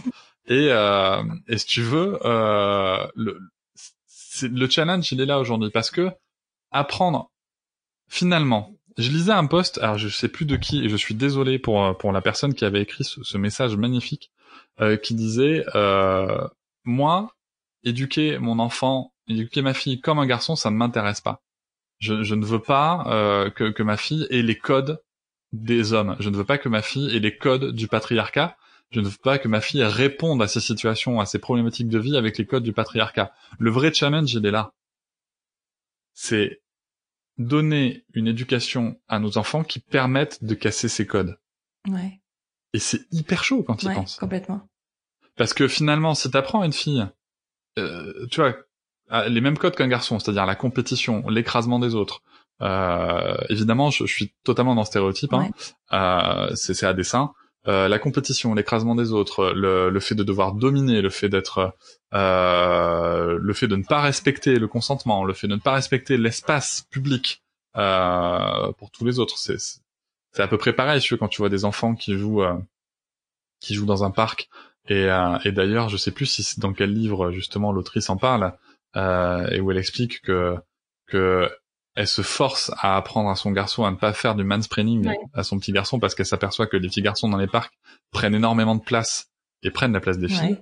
Euh, tu vois, si c'est pour transmettre ces codes-là, mais juste les transmettre à des filles, ça a pas de sens non plus. Non. Abolir le patriarcat, euh, voilà, ça y est, c'est dit. Euh, abolir le patriarcat, euh, ça n'est pas transposer les codes du patriarcat sur sur sur les petites filles. Mm. C'est ouvrir d'autres champs de réaction et ouvrir un maximum le champ des possibles, euh, tout en, en, en évitant les systèmes de domination. Et ça, aujourd'hui, on sait juste pas le faire. Complètement. Et c'est, c'est chaud quand il pense. C'est vertigineux quand il pense. Moi, si tu veux, des fois, quand je suis dans des moments, tu sais, un peu, un peu où tu réfléchis, à, toi, ben, les moments où tu réfléchis, quoi. t'es pas, parce que des fois, tu t'es pas sur ton téléphone, t'es pas devant un écran et tu réfléchis. Ouais. Et, euh, et, et, et, et où tu, moi, quand tu quand je réfléchis à tout ça, je me dis, mais c'est vertigineux quand même. C'est vertigineux aujourd'hui. Et c'est là où il faut pas baisser les bras, tu vois. C'est là où c'est, un message qu'on peut tous se passer. C'est vertigineux parce que on part de rien on part de, on est, on est, on est à la base, on est, on est un peu comme des pionniers, des pionnières de, de, de, de ces changements-là qui sont essentiels. Ouais. Et ça marche aussi avec les violences éducatives ordinaires. Ouais, complètement. Parce que les violences éducatives ordinaires ne sont pas scindables euh, du droit de l'humain et du droit des femmes. Euh, ça, c'est quelque chose, c'est un point de vue que je défendrai, euh, que je défends et que je défendrai. Et tu vois bien que dans la réflexion, en France, pourquoi est-ce qu'on a autant de mal à se projeter? C'est aussi parce que on a, enfin, la loi contre les, qui abolit les violences éducatives ordinaires, c'est le 11 juillet 2019. Ouais. Et, et au-delà. De... C'était hier, quoi. C'était hier, et en même temps, j'ai l'impression qu'elle est vraiment passée inaperçue, si tu veux, cette loi. Enfin, moi, je, je vois pas la différence. Ah j'ai l'impression qu'elle existe juste pas. Parce que je suis pas sûre qu'il y ait vraiment des, des sanctions ou de la prévention en ce sens-là, en fait. Alors, le truc, euh, pour avoir échangé avec euh, avec avec des, des élus, euh, des députés sur le sujet, euh, la loi aujourd'hui dans, dans cette première, en fait, la loi aujourd'hui dans cette première étape, elle est elle est très utile parce que les juges peuvent peuvent rendre donner des, des, des jugements quoi si tu veux. Ils ont enfin une loi sur laquelle s'appuyer. Parce qu'avant, c'était soit t'étais dans le cadre de la de la de la maltraitance, qui est qui est un cadre défini, euh, soit tu étais dans le cadre du droit de correction. Et là, c'est problématique, hein, puisque je, je, vous rappelle que le, le, droit de correction apparaît dans le code civil, hein, que notre, cher ami Napoléon nous a légué. Euh, c'est le même euh, Napoléon qui disait que que, que comment dire qu'un qu'un homme pouvait disposer de sa femme euh, comme d'une plante, d'accord? Euh, Voilà, je vous laisse réfléchir là-dessus. Et, euh, et si tu veux, ça vient de, ça vient de tomber. Donc les juges aujourd'hui peuvent s'appuyer sur cette loi. À côté de ça, et c'est là le rôle des associations est, euh, est, est, crucial, et aussi le rôle des, des, des institutions euh, pour accompagner la parentalité est crucial. C'est à côté de ça, aujourd'hui, il faut qu'on arrête aussi les campagnes de culpabilisation. On n'est plus dans cette démarche-là. La loi est passée. Aujourd'hui, l'éducation non violente, je vais citer Marion Querc, euh, l'éducation non violente, c'est pas une tendance, c'est pas une opinion, c'est un droit humain fondamental inscrit dans la loi. Hmm. Point. Il était déjà inscrit dans la CIDE que la France avait ratifié euh, euh, dans les années 80. Euh, il me semble que c'est 89 ou 90, je sais plus. Bref, euh, et on, est, on était donc déjà très à la bourre par rapport aux accords internationaux qu'on avait qu'on avait ratifiés. la CIDE, c'est la Convention internationale des droits de l'enfant. 89. Et 89, voilà, en ratification par la France 89. Et, euh, et si tu veux, on était déjà, déjà on a 30 ans de retard par rapport à notre euh, engagement international. On a 40 ans de retard par rapport à l'engagement de la Suède, par exemple. On est aujourd'hui dans des démarches où il faut qu'on arrête de culpabiliser les parents parce qu'il n'y a plus de culpabilisation à avoir. C'est plus un choix ou pas d'être non violent, c'est la loi. Maintenant, la réflexion qu'il faut avoir, celle dans, laquelle les, représentants du peuple doivent se pencher, et nous aussi on doit se pencher, c'est ok, on fait comment? Parce qu'on a toute une génération de parents qui ne sait pas faire sans violence. Exactement. Et ça se voit au Parce que faire sans violence. Tu vas au parc, tu mais bien sûr, ça se voit au quotidien. De la, violence partout. C'est même effrayant. Et c'est Clémentine Sarlat qui a le, qui, de la matrescence qui, euh, qui me disait, je crois que c'est sur Instagram, qui disait qu'elle euh, qu'elle enfin qu'elle avait du mal à emmener sa fille au parc à cause de ces violences-là en fait, de ce qu'elle voyait autour d'elle. Et moi, ça me fait exactement le même effet. Et je sais pas comment réagir parce que tu réagis comment face à euh, si tu fais pas ça, tu, tu vas avoir une fessée. Enfin, tu réagis comment? Parce que la loi te l'interdit. Alors c'est un, c'est un sujet. Alors comment réagir face aux violences? Alors déjà, Euh, alors, juste pour finir sur, sur le sujet, il est important, euh, et là c'est le message un peu politique que je voudrais passer, il est important qu'aujourd'hui nos, nos représentants du peuple prennent conscience qu'il faut un vrai parcours de parentalité pour les deux parents, incluant la mère et le père. Euh, il est important que, que ce parcours de parentalité, justement, permette d'être sensibilisé sur le développement de l'enfant. Parce qu'aujourd'hui, si tu veux, quand tu deviens parent, on te parle beaucoup de médicalisation. Donc déjà, il faut qu'on ait un parcours de parentalité ouvert aux deux parents, qui, euh, qui prennent en compte le développement de l'enfant et justement l'éducation euh, non violente, parce qu'il faut euh, que ça soit clairement dit et mis en place. Et, et pas forcément sous l'aspect euh, sinon sinon tu vas avoir une amende, une, une condamnation. Non, c'est expliquer le pourquoi du comment. Faisons, laissons parler l'amour après. Alors, je sais que ça fait très fleur bleue dans ce que je dis, mais franchement, j'ai eu trop de témoignages de parents qui me disaient qu'ils avaient frappé leur enfant et que ça leur avait déchiré le cœur et c'est juste qu'ils savaient pas faire autrement, quoi. Donc apprenons à faire autrement et laissons parler l'amour. Mm. Ensuite, aujourd'hui à date, comment on fait qu'on est témoin de, de violence? C'est un sujet complexe qu'on aborde avec Marion Querc dans, dans l'interview que j'ai fait avec elle sur mon podcast. C'est un sujet complexe. Il n'y a pas de... Désolé, hein, comme tout sujet de parentalité, en fait, il n'y a pas de réponse magique. euh, ça n'existe pas. Par contre, ce qui est sûr, c'est que il faut intervenir. Euh, il faut intervenir et ça va énormément dépendre de la situation. Moi, je peux te raconter, euh, si tu veux, une situation où euh, où j'ai j'ai vu une violence. Euh, enfin, je suis intervenu plusieurs fois, moi, donc euh, j'ai vu une violence physique qui m'a d'ailleurs provoqué beaucoup de violence en moi. J'avais franchement envie de tirer, de mettre une droite au papa, mais ça, ça c'est moi que ça regarde, et surtout, ça ne résout rien. mais en l'occurrence, tu veux, le, le, le papa, on était donc dans un espace public. Euh, dans un magasin et euh, il faisait la queue et déjà il était en train de, de, de dire à sa, à sa, à sa petite fille et je savais que t'allais faire une crise, euh, voilà, euh, ben tu vois, je te l'avais bien dit avant de partir à la maison, t'allais faire une crise, donc déjà lui hurler dessus dans la file d'attente. Mhm. Et la petite a été dans un grand magasin où il y a plein de jouets, si tu veux, ben oui, à un moment, euh, il y a des chances qu'il y ait une crise qui se produise. Ça c'est évident. on l'a tous connu, ou voilà, c'est l'environnement est fait pour ça. Et donc ils, ils arrivent à la caisse et euh, la crise monte en, puissance et il lui tire une griffe. Et ça marche. Eh oui, la petite, elle s'arrête. Eh, ça marche. Donc forcément, quand tu sais pas que c'est juste une réaction face à la peur et que c'est le cerveau reptilien qui a pris le relais et que les trois seules réactions face à la peur sont euh, le combat, la fuite ou la tétanisation, euh, ben en fait, elle est juste pétrifiée de peur, ça gagne. Euh, donc la gifle, c'est bien ce que ça a provoqué. Et je parle même pas des dommages physiques, je parle juste de, de, de ce qui se passe en termes de réaction. Et euh, si tu veux, là, je... moi, première action, je me suis dit, putain, mais quel con, je vais, j'avais juste envie de le taper. Mm. Mais ça, c'est mon problème à moi aussi. Et ça n'est pas la bonne solution, je le dis. Ouais. et si en fait, je suis arrivé et et, euh, et souvent, moi, le conseil que je donne, c'est aller voir l'enfant, aller voir l'enfant. Et euh, je suis allé voir l'enfant, je lui dis euh, comment tu vas, petite fille? Donc déjà, elle était tombée hein, sous sous le choc. Je lui dis est-ce que tu veux que je t'aide à te relever? Et je lui dis comment est-ce que tu vas petite fille euh, Elle me dit euh, ça va, j'ai un peu mal. Ok d'accord. Et, euh, et je lui dis je suis vraiment désolé que, que, que tu te sentes mal. Euh, j'ai vu j'ai vu que ton père t'a frappé, qu'il a fait preuve de violence envers toi. Donc déjà tu vas poser les mots mhm. aussi. C'est c'est utiliser les bons mots. Et je lui dis c'est pas quelque chose qui, qui, qui doit se produire. Qu'elle sache aussi que elle c'est pas normal. Et là le père tu veux il était je crois déjà qu'il était choqué que quelqu'un vienne s'en mêler. Mhm. Et euh, et, je, et, pour le coup, j'ai enchaîné en disant, euh, j'ai l'impression que ton papa est très très stressé visiblement. C'était la période euh, un, peu Noël, tu vois, donc grand magasin euh, juste avant Noël. Puis je pense que ça, il doit être très très stressé. Je pense que pour le coup, il, il a pas su comment réagir et et je suis vraiment désolé que que t'aies subi cette violence. Et je lui dis qu'est-ce que t'es, qu'est-ce que t'aimerais lui dire à ton papa euh, Et là, elle me dit bah j'aimerais lui faire un câlin. Elle regarde son père, elle tend les bras, il fait un câlin et là le père, tu vois, j'ai vu qu'il s'était passé quelque chose et ils sont partis. Ça s'est arrêté là. Je sais pas comment, je connais pas la suite, tu vois. Tout ce que je sais, c'est que le père, il a, j'espère qu'il a compris qu'il y avait quelque chose qui s'était passé, qu'il y avait d'autres solutions, et surtout qu'il a pris une leçon d'empathie vis-à-vis de sa fille. Parce qu'il vient quand même de lui mettre une tarte dans la gueule. Et elle, sa première action, c'est de s'inquiéter pour lui. Et ça, c'est la grande leçon que les enfants doivent nous donner. Et après, faut pas oublier non plus, ne soyons pas trop intransigeants avec euh, les parents. Euh, il y a 12 000 réactions de parents possibles, il y a 12 000 euh, cas possibles. Et il y a plein de façons d'intervenir. Quand vous voyez par exemple, je pense notamment des cas qu'on a tous vus, les, enfants qui peuvent être au parc ou, encore une fois dans, des magasins, dans des librairies, euh, où on voit que la tension monte. Bah, des fois, euh, je vais donner un exemple tout bête que j'ai pu avoir euh, aussi. Tu vois une maman qui, est là avec deux gosses qui, visiblement elle en peut plus de sa journée. Et, si tu veux, elle, elle en peut plus quoi. Les enfants sont très agités.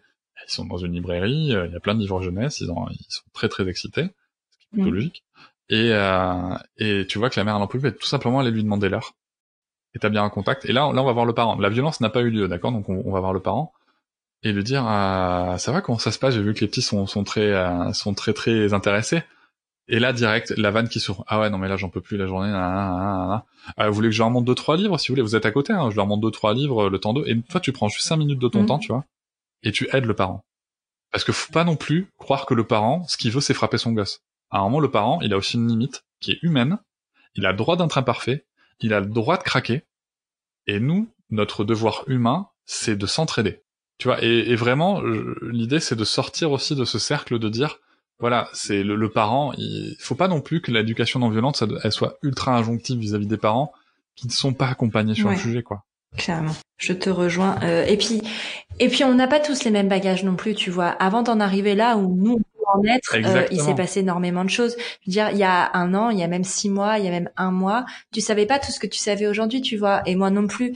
Et, et c'est un cheminement, et c'est comme dans tous les sujets, tu vois, sur les sujets d'écologie, c'est la même chose. Sur euh, sur les sujets qui sont un peu nouveaux, novateurs, qui vont vers un monde, à mon sens, meilleur. Bon, on n'est pas tous égaux, on n'est pas tous au même point, on n'est pas tous sur le même chemin encore pour l'instant, parce que chacun va à son rythme et chacun fait des découvertes euh, à son rythme. Donc du coup, il faut aussi se remettre ça euh, en tête, c'est que c'est pas parce que nous on pense d'une telle façon ou parce que nous on a cheminé et qu'on en est à un point euh, A ou B que la personne en face de nous est au même point en fait. Et c'est c'est c'est important de le savoir aussi.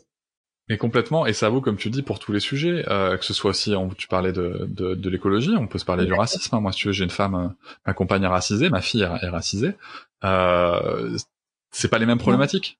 Et il faut s'ouvrir à ça. Euh, quand on allait aux États-Unis, si tu veux, on allait aux États-Unis l'année dernière, et euh, moi j'ai passé les contrôles là-bas avec énormément de politesse. Ma femme, on, on, lui a quand même, enfin ma compagne, on lui a quand même demandé si elle était vraiment française, quoi. C'était, j'ai trouvé ça d'une violence inouïe j'ai trouvé une violence inouïe et elle sa réaction a été euh, très calme si tu veux. Mais parce que habitude. Euh, malheureusement. Et, et, tout ça et tu peux avoir des gens qui sont très très avancés sur des sujets. Euh, je te disais en off euh, moi je discute avec des, des, des, personnes qui sont féministes hyper engagées hyper intéressantes et, et extrêmement engagées euh, dans le féminisme et qui, qui sont des pointures mais mais qui, qui, qui, qui peuvent te répondre non mais ça a rien à voir la violence des, faite aux enfants ça n'a rien à voir, ça c'est de l'éducation. Tu vois, donc tu peux être totalement déconstruit, hyper avancé sur un sujet et ne pas du tout mm. faire des liens qui sont essentiels pourtant à ton pourtant au sujet que Mais moi j'arrive pas à comprendre comment on peut pas faire le lien entre un enfant et le futur homme, future femme, futur citoyen qu'il sera en fait, qu'il ou elle sera. Je comprends pas comment pas faire le lien. Ah, enfin, c'est tellement évident. Enfin, moi, je sais que j'élève ma, ma fille comme le futur, la future citoyenne qu'elle sera en fait. Mais, euh, mais, mais pour tous les sujets, il n'y a pas Alice enfant et Alice adulte, tu vois. Il y a une Alice qui chemine et c'est à moi de l'emmener vers ce cheminement. Donc en fait, c'est c'est la même chose. Je comprends pas comment comment ça peut être dissocié. Bah, eh ben, je vais je vais te citer les propos que tu as tenus juste avant. C'est que ça appartient à chacun, si tu veux. Euh, ça, ça, appartient à chacun. Toi, intérieurement, c'est comme ça. Intérieurement, tu as des gens qui sont convaincus euh, et, et, et, encore plus des femmes euh, qui peuvent être euh, engagées dans, et militantes, parce qu'elles se sont forgées aussi sur, au travers de ces violences. Moi, les discours que j'entends, c'est ça. C'est moi, c'est ce qui m'a aidé à me forger, à me forger cette carapace qui me permet d'être en lutte aujourd'hui. Euh, ouais, ou pas, ou pas, ou tu penses que c'est ça qui t'a forgé. Non, t'as réussi, t'as réussi à être en lutte malgré les violences que t'as subies. Et, c'est là où il faut, à ce stade-là, tu vois. Il faut penser aussi à toutes ces personnes qui ont vécu ces violences et qui n'arrivent pas à, s'en servir, en fait. Mais bien sûr. Mais, mais parce que détruire le, le enfin détruire, si détruire le, le, schéma des violences que tu as subi, c'est c'est c'est euh, t'as plein de choses qui viennent en interne et de toute façon c'est une thérapie, faut pas faut pas faut pas le faut pas se tromper, c'est une thérapie. Hein. Euh, t'as plein de choses qui viennent se, se jouer parce que t'as ton petit enfant intérieur en toi qui, quand tu commences à questionner, enfin concrètement, quand tu commences à découvrir la violence éducative ordinaire, la première chose que tu me dis en tant que en tant qu'adulte et surtout la première chose que tu dis à ton enfant intérieur, c'est mais pourquoi papa et maman ils m'ont fait ça? C'est ça ce qui se passe. T'as ton petit enfant intérieur qui se dit mais c'est horrible. Mais pourquoi ils m'ont fait ça? Donc après, je poserai pas de, de, suite sur sur ce, sur ce questionnement-là parce que c'est chacun son chemin. Euh, moi, tu vois, par exemple, j'ai pris un chemin où je n'ai pas pardonné, euh, où j'ai compris ce qui s'était passé avec mes parents, mais où je n'ai pas pardonné. J'estime que le pardon n'est pas, et d'ailleurs Alice Miller le dit aussi, j'estime que le pardon n'est pas obligatoire. Certains et certaines passent par le pardon, et c'est très bien aussi. Chacun son chemin sur sur ces sujets-là. Par contre, euh, ce qu'il faut en effet, c'est cheminer. Et il y a, y a des ben, il y a des fois, comme tu le disais, hein, euh, il y, a des, y a des chemins qu'on est prêt à faire et d'autres euh, moins. Euh, reconnaître euh, qu'on a pu faire des blagues racistes, sexistes par le passé, ben ouais, faut faut faut le prendre, faut l'assumer.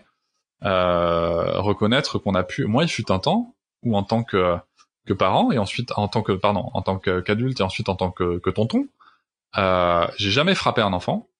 mais par exemple, j'ai déjà isolé mmh. un enfant en me disant et pourtant de manière très bienveillante. Et je me trouvais d'ailleurs très bienveillant parce que par rapport au fait qu'il se prenait des gifles à côté, je me disais que c'était quand même moins pire, tu vois, clairement. Euh, mais pour moi, j'étais pas dans une violence. Et, et, tu peux aussi passer par des paliers comme ça, tu vois. Complètement. C'est, c'est, il faut pas. Ce qu'il faut en tout cas, c'est bien comprendre qu'on chemine.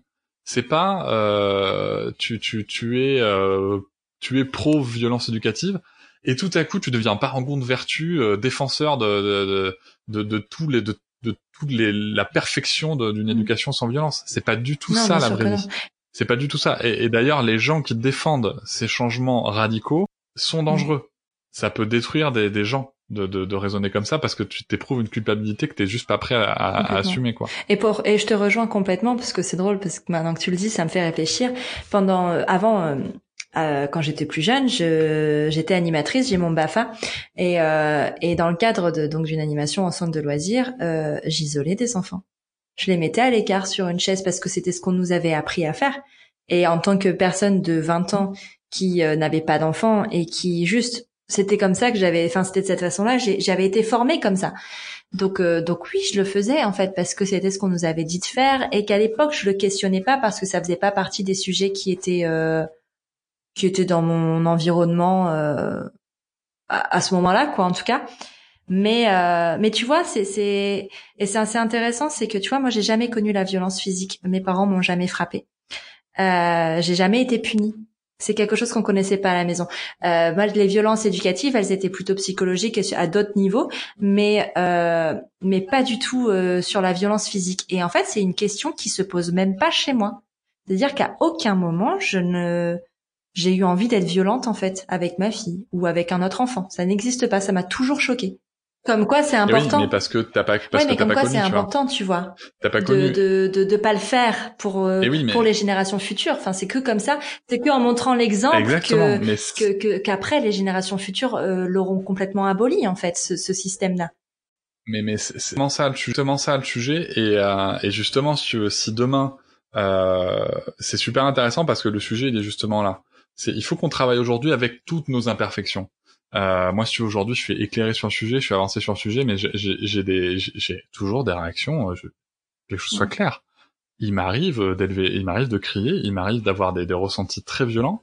Euh, pas de les mettre en œuvre, mais en tout cas de les ressentir. Et pour le coup, de pas être dans la perfection, dans ma réaction de papa euh, éclairé, si tu veux. Et ça, c'est ok aussi. C'est ok aussi. regardons. Euh, il faut déjà qu'on prenne exemple, en tout cas qu'on s'inspire euh, des, euh, des, des pays qui restent soyons humbles en tant que en tant que culture française. Il y a un pays qui s'appelle la Suède qui a aboli ça il y a 40 ans. Ok, donc déjà regardons comment ça se passe. Et j'invite à tous les gens qui vont écouter à regarder le, le, le super documentaire, euh, même qu'on est imbattable de Marion Querc, euh, qui justement titre d'ailleurs euh, les, les, journaux euh, montre les titres des journaux français en 79 quand la Suède euh, abolit les violences éducatives ordinaires qui disait mon dieu mais ça va être le pays de l'enfant roi la tyrannie des enfants gna gna gna. Ok et le sujet justement de ce de ce documentaire c'est de dire ok ça fait 40 ans ces enfants ils sont grandis ils ont eu eux-mêmes des enfants. Comment ça se mmh. passe? Je vais pas spoiler le documentaire mais on est sur un modèle de société qui est totalement différent en termes de valeurs humaines d'empathie, de développement de l'empathie, d'accompagnement émotionnel, et on est sur des, des, des, humains qui sont euh, il y a pareil, il n'y a pas de perfection de modèle social ou quoi, mais en tout cas sur le développement euh, des émotions, on est sur quelque chose de super intéressant. Et euh, rappelons-nous juste, une chose, c'est que c'est beaucoup plus facile d'élever des enfants forts que de réparer des adultes oh brisés. et ça doit être ça notre objectif. Euh, moi, ma fille, il est évident que je, je cherche pas à en faire un modèle de perfection, de, de parangon de vertu ou tout ce qu'on veut. Ce que je veux, c'est qu'elle ait des outils pour accompagner ses émotions, euh, et, et, que j'espère que dans une ou deux générations, enfin j'espère que dans 40 ou 50 ans, la France euh, sera euh, dans un modèle beaucoup plus avancé. Et c'est là où ça devient super intéressant. C'est que par exemple, si tu veux, prenons le sujet du, toujours pour faire le lien avec le féminisme, prenons le sujet du consentement.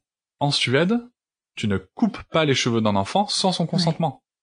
Donc autant te dire qu'un petit enfant suédois, elle est glissé la main dans la culotte d'une petite euh, d'une adolescente euh, enfin plutôt un adolescent suédois elle est glissé la main dans la culotte d'une adolescente bourrée euh, ou en train de dormir sur un sur un lit à côté de lui ça va je dis pas qu'il qu va pas lui traverser la tête d'avoir un désir ou autre mais je dis juste que il y aura pas le consentement. Lui on l'a éduqué comme ça quoi. Ça ne marchera pas je suis pas non plus en train de dire qu'il n'y a pas de violence Suède il y a bien évidemment des gens qui sont en dérive ok mais globalement structurellement veux, le paradigme social est totalement mmh. différent et en Suède d'ailleurs, t'as vraiment ce côté. Ils sont d'ailleurs peut-être des fois, moi, des, fois quand tu lis des témoignages, c'est limite ils sont dans l'accès quoi. Tellement c'est important le ressenti de mm. l'autre quoi. Ah ouais non mais c'est c'est c'est. Euh, enfin Marion en parlerait euh, beaucoup mieux que moi. Elle m'a raconté des anecdotes qui sont qui sont qui sont dingues où tu vois à quel point euh, le l'empathie est extrêmement développée. Et, et ouais, c'est carrément chouette. C'est vraiment chouette quoi. Ça, ça te permet de développer plein de choses. Et c'est pas pour rien non plus que la Suède est le pays le plus paritaire au monde. Mais mais en fait le vrai problème de tout ça finalement c'est de, de penser qu'il y a une hiérarchie entre les adultes et les enfants alors que c'est pas le cas. De penser que les enfants sont des, des sous êtres humains qui doivent être euh, asservis tu vois alors que c'est pas le cas non plus. Enfin il n'y a pas de notion de enfin les, les, enfants ont pas euh, sont pas là pour pour clairement nous faire chier ils sont pas là pour nous manquer de respect ou pour euh, essayer de nous gouverner tous et si tu comprendras la référence. Mais euh, mais mais du coup mais du coup enfin et, et, et, le problème dans cette société en tout cas en France la plupart des foyers français euh, c'est ça le problème. C'est ça c'est que l'adulte est perçu comme étant euh, supérieur euh, hiérarchiquement à l'enfant alors que ce n'est pas le cas et il est un peu temps de l'accepter alors le problème, il est, euh, il est euh, tellement profond, si tu veux. Il est profond culturellement. Euh, je pense qu'il faut pas non plus négliger l'influence de la religion et de toutes les religions, les religions sur ce sujet. Il n'y a pas de, il y a pas de gentille ou de mauvaise religion sur le sujet. Hein. Toutes les religions vis-à-vis de l'enfant sont, sont, problématiques. Euh, et vis-à-vis de la femme aussi en passant. Et euh, est-ce que tu veux euh, ouais. je prends, je prends. Si tu veux, euh, Et si tu veux, le, le donc t'as as tout un champ qui est passé par. T'as la religion qui passe par là. T'as aussi tout simplement une, une question d'évolution de l'espèce qui passe par là. Euh, et ça, Ingrid Bayo en parle très très bien.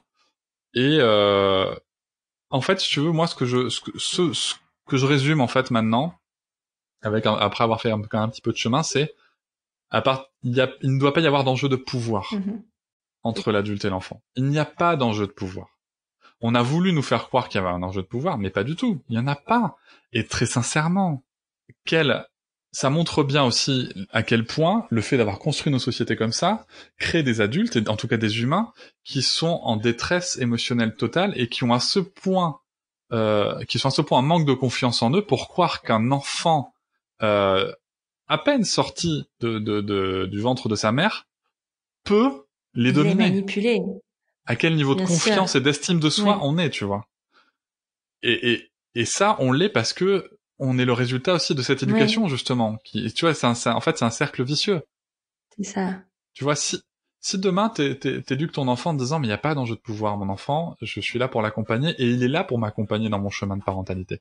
Si tu crées une relation saine comme ça, si tu te renseignes sur le lien d'attachement sécure euh, et, et, que tu vois comment ça se construit, c'est ok. Mm.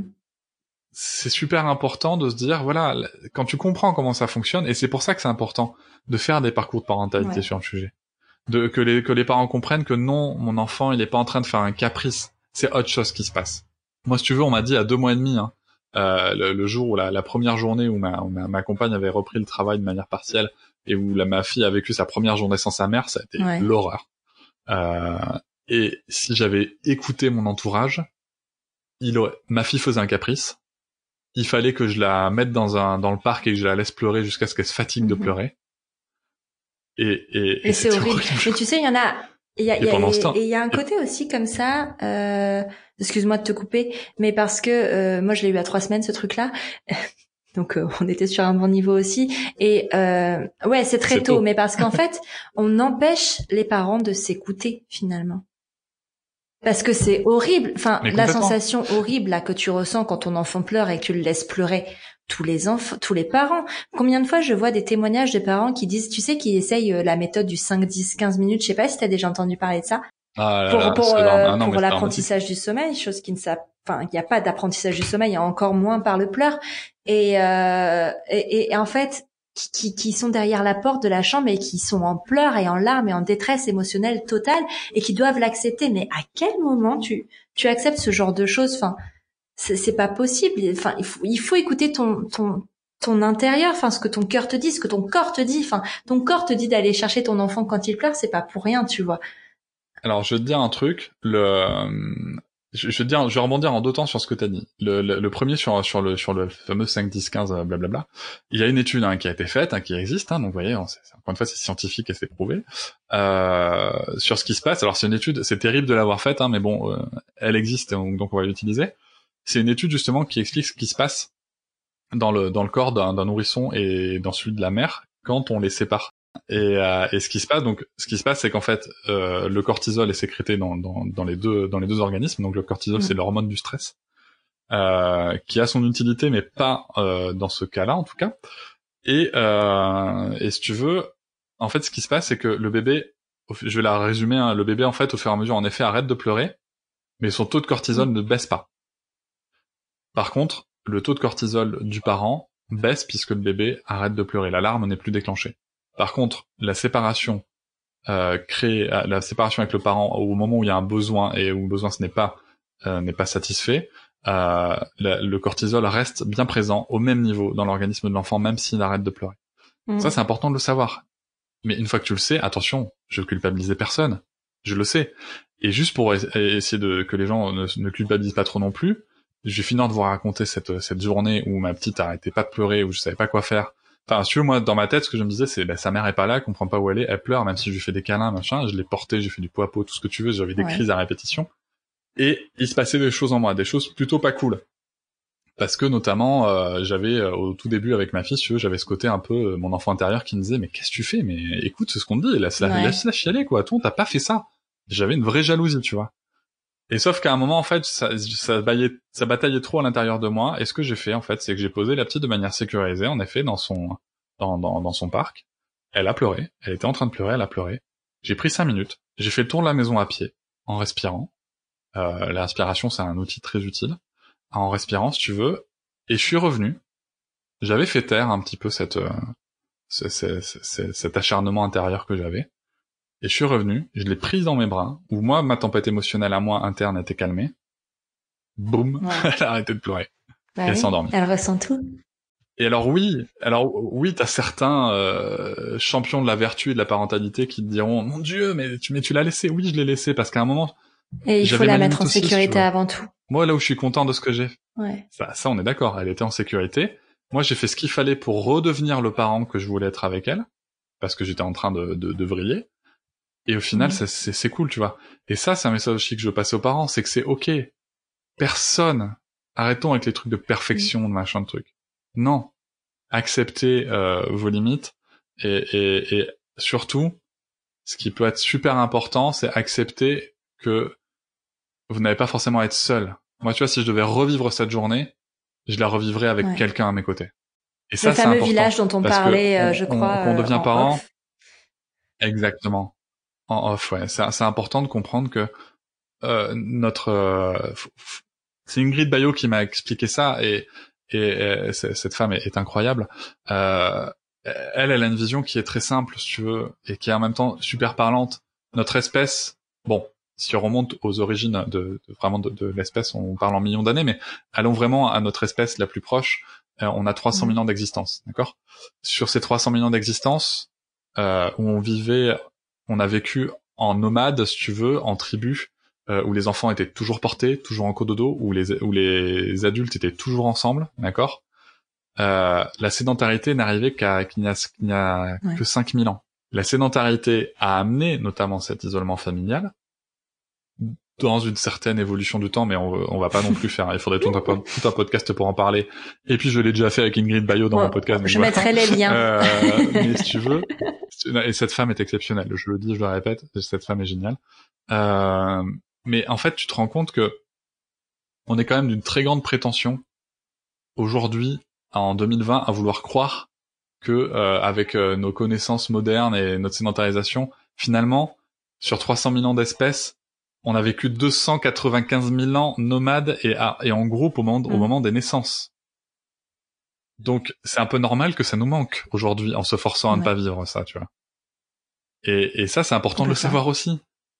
Parce que ça répond à plein de problématiques, ça répond postpartum, ça répond euh, à la fatigue, ça répond à plein de choses. Il faut s'entourer, il faut s'entourer. Nous, vous avez, on a besoin d'une tribu. Et moi aujourd'hui, ce que je ferai, c'est que je m'entourerai de gens sur cette journée-là. J'aurai quelqu'un avec moi, euh, quelqu'un qui correspond à mes valeurs, bien sûr, euh, mais j'aurai quelqu'un avec moi pour m'épauler et pour m'aider, quoi. Ouais, parce que c'est important. Est-ce que c'est pour cette raison que tu as créé Papatriarcat Parce qu'on va en parler quand même euh, qu'à cinq minutes, parce que on, on, on parle de, de, beaucoup de choses et c'est génial parce que les sujets sont passionnants. Mais on va revenir sur euh, sur euh, Papatriarcat, qui est ton podcast, qui a été aussi qui est aussi un blog. Euh, pourquoi tu l'as créé exactement? Quel est ton pourquoi avec ce avec ce blog là ou ce podcast? Alors déjà, je voudrais juste, je voudrais juste ouvrir le sujet du blog. Euh, pour l'instant, il est un peu à l'abandon, donc pas la peine d'aller trop. On va rester sur le podcast. voilà. Alors pourquoi, pourquoi je l'ai créé? J'ai tendance à, à, dire euh, souvent que. Euh, déjà, le nom est extrêmement bien trouvé. Ouais, il est plutôt. Il est vraiment cool parce que c'est ce qui m'a, c'est ce qui m'a amené vers toi, très honnêtement. bah déjà en fait, ce que je me suis aperçu, c'est que patriarcat, mm. c'est un gros mot, si tu veux. Euh, donc je voulais le mettre dedans. Euh, et puis bah, comme je suis un papa, bah, papa triarcat ça marchait. Et puis comme j'aime bien les jeux de mots pourris, bah, ça permettait aussi de dire euh, papa triarcat, pas de patriarcat. Tu vois, enfin voilà, il y avait plein de sens. Voilà, chacun peut y trouver plein de sens.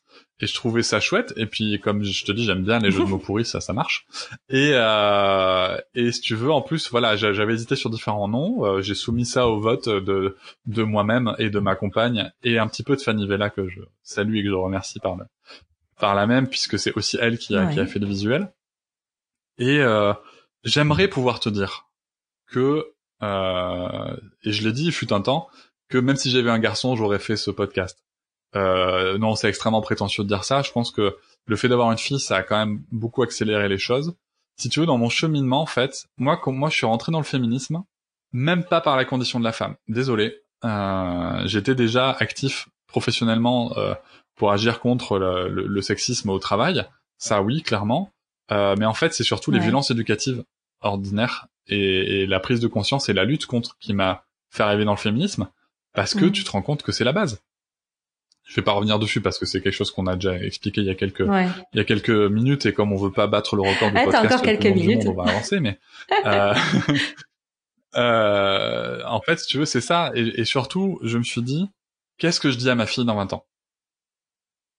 Imaginons c'est toujours la même merde, voire pire quand on voit le gouvernement actuel, puisque au moment où on enregistre ce podcast, euh, on a quand même des gens euh, accusés de diverses choses euh, à mhm. l'intérieur et à la justice. Et, euh, et si tu veux, euh, je me dis, imaginons c'est le, le même bordel. Ma, ma, fille, si tu veux, comme je compte bien l'éduquer dans, dans, dans, dans, dans la conscience de soi et dans, dans un esprit critique, eh ben, je, me dis que dans la vie, on va avoir des discussions, qu'elle va bien comprendre que j'ai aussi un esprit critique, et carrément, ça va me tomber dessus. Mais vous avez pas vu que c'était le bordel? Euh, Si. Vous avez fait quoi? Je veux pas répondre rien en fait. Alors, et finalement, c'est peut-être super égoïste hein, comme démarche. Hein. Euh, désolé de, de, de, casser des des des. Je, je suis pas, euh, je, je me positionne pas en héros, je me positionne pas en pionnier. C'est finalement peut-être super égoïste parce que je veux être à l'aise avec ma fille en disant voilà j'ai fait ça.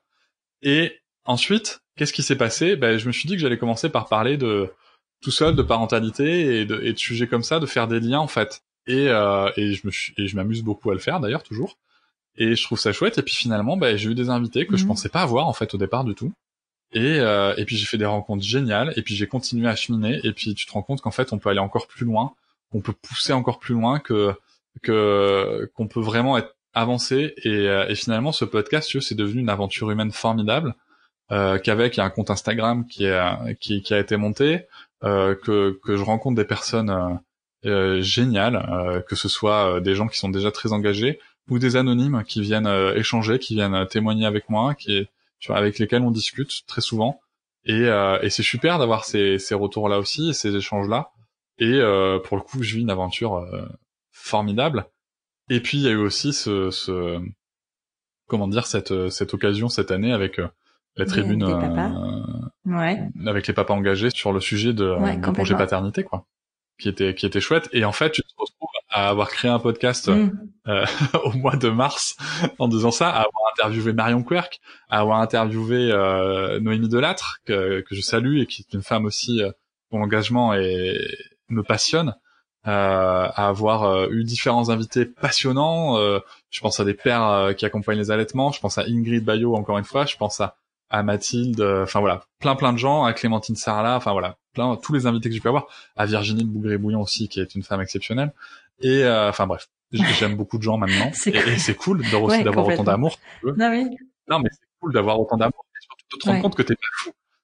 Ouais, non, mais c'est ça que t'es pas seul et qu'il y a plein de gens euh... qui, qui, se battent pour les mêmes choses que toi et qui euh... et ça donne de l'espoir. Ça donne quand même vachement d'espoir, je trouve donne beaucoup d'espoir. Je pense aussi beaucoup à Samuel et Gaspard que je salue, euh, un papa de 23 ans qui est engagé comme il est, mais moi ça me donne mm. espoir pour l'avenir, un truc de malade. cet homme est exceptionnel aussi. Euh, et si tu veux, euh, voilà, un podcast créé en mars et je me retrouve en visio mm. avec un secrétaire d'État. Elle est folle cette aventure. Je suis du congé par paternité. Et comment ça s'est fait d'ailleurs ce, ce, projet euh, euh, avec euh, vous étiez combien 10 ou 11 à porter la tribune? Alors en fait, à la base, à la, à la base de la base, euh, il faut rendre à, à, à papa ce qui est à papa. Euh... et, euh, et, si tu veux, moi, on est venu me chercher. Hein. À la base, ils étaient quatre papas euh, fondateurs, si je me trompe pas. Euh, C'est Pascal d'Histoire de Que nous connaissons bien euh, chez Prenons un café. Euh, papa Blog. Euh, Tristan de Barba Papa Blog qui a écrit le livre La Barbe et le biberon que je salue aussi. Euh, il me semble aussi que c'était bien euh, Patrice du paternel et Antoine de, de, devenir papa, un, un petit un petit compte tout jeune aussi. Euh, qui, qui démarre sur le sujet et en fait ils sont venus nous chercher puis on a fait un groupe un groupe WhatsApp ils avaient déjà une ébauche de enfin une, une, ébauche très très avancée d'ailleurs hein, de, de, de, de tribune et puis en fait on a fait un groupe WhatsApp on a fait un zoom euh, le confinement a aidé aussi, je pense, au fait qu'on n'avait pas grand-chose d'autre à faire. Et, Il est bien tombé ce euh, confinement. Et puis, ben, on, et puis on a voulu publier ça. Euh, et, et, puis on, le Huffington Post a pris le sujet, et puis euh, d'autres médias. Et puis euh, Fête des pères. Et et puis on est aussi alors ça va être politiquement engagé ce que je veux dire, mais on est aussi aujourd'hui dans un gouvernement qui est très dans le dans la politique marketing. Et donc ça faisait chouette d'avoir euh, euh, d'avoir euh, ce sujet qui sorte et qui est pris le jour de la fête des pères. Euh, bon, il y a eu des engagements qui n'ont pas été tenus. Hein. Marlène Schiappa a fait un bel effet de manche devant l'Assemblée nationale qui n'a donné aucune mm. Aucune suite. Euh, je tiens par contre à souligner d'Adrien Taquet, euh, qui, qui, est une personne qui est engagée, qui connaît ses dossiers sur le bout des doigts et qui croit visiblement à, ses projets et à, et à ce projet-là. Et, euh, et donc en fait, on a été contacté par par le par le par Adrien Taquet et son équipe pour dire voilà, on va faire une une une, une visio zoom euh, influenceur parentalité. Alors je déteste le mot influenceur, mais c'est pas grave. Euh, je, je compose avec. Et en fait, on s'est retrouvé en effet à parler de ça, et c'était un sujet euh, euh et c'était super intéressant. Et je suis ravi d'ailleurs que qu'Adrien Taquet euh, soit reconduit dans cette fonction parce que je pense que qu'on a une personne qui qui qui est engagée cela dit, je reste euh, toujours très prudent tant qu'on n'a pas les résultats. Parce que ça peut euh, changer très vite. ça peut changer très vite. Et après, si tu veux, voilà. Et puis après, c'est un sujet qui est controversé. Veux, il y a, t'as toute une, une arrière-garde, une ancienne génération euh, qui, qui lutte contre l'allongement du congé paternité, qui dit que c'est un truc de feignant, que t'as aussi des personnes qui disent non, mais c'est bon, la maternité ça appartient à la mère. Encore une fois, le papa, non, non, non stop, arrête enfin on va peut-être pas débattre tout de suite là-dessus mais euh, c'est un faux sujet euh, euh, il y a un sujet de génération je vous laisse aller consulter le rapport de l'adresse euh, sur le sujet, euh, qui est disponible, hein, c'est un rapport gouvernemental disponible sur Internet, où on voit bien que c'est un sujet générationnel, puisque on a 63% euh, des, des, des, des, pères qui, qui veulent un allongement du congé paternité dans la tranche euh, des plus jeunes, et passer 50 ans, on passe plus qu'à 19%. Donc en effet, il y a un vrai sujet générationnel, mais comme tout, si tu veux, comme tout, ça va évoluer, comme les VO, comme machin. Euh, après, il y a aussi un vrai sujet de, de dire que euh, c'est un sujet qui est important, le congé paternité, parce que c'est aussi un sujet d'égalité homme-femme à différents endroits. Je vais pas refaire tous les arguments parce que euh, euh, mes, mes, mes camarades de, engagés en ont très bien parlé. Et euh, je pense notamment aussi à Alexandre du compte Papa Plume, qui a fait euh, une vidéo chez Combini qui est très claire et qui rédige régulièrement des billets sur le sujet. Euh, voilà, c'est très important à différents endroits parce que on s'est aperçu que les, les, inégalités salariales, la cause première, euh, c'est quand même la maternité, le congé maternité. Donc déjà, euh, avançons sur le sujet et avançons sur un sujet égalitaire pour le coup sur euh, sur ce sujet-là. Ça va déjà enlever des discriminations à l'embauche. Euh, c'est important et, euh, et des pressions professionnelles. Et voilà, je pense que c'est important d'avancer sur ce sujet-là. Ensuite, c'est un autre sujet important à plein d'autres endroits, hein, pour le postpartum, mm. pour, comme on disait, la tribu.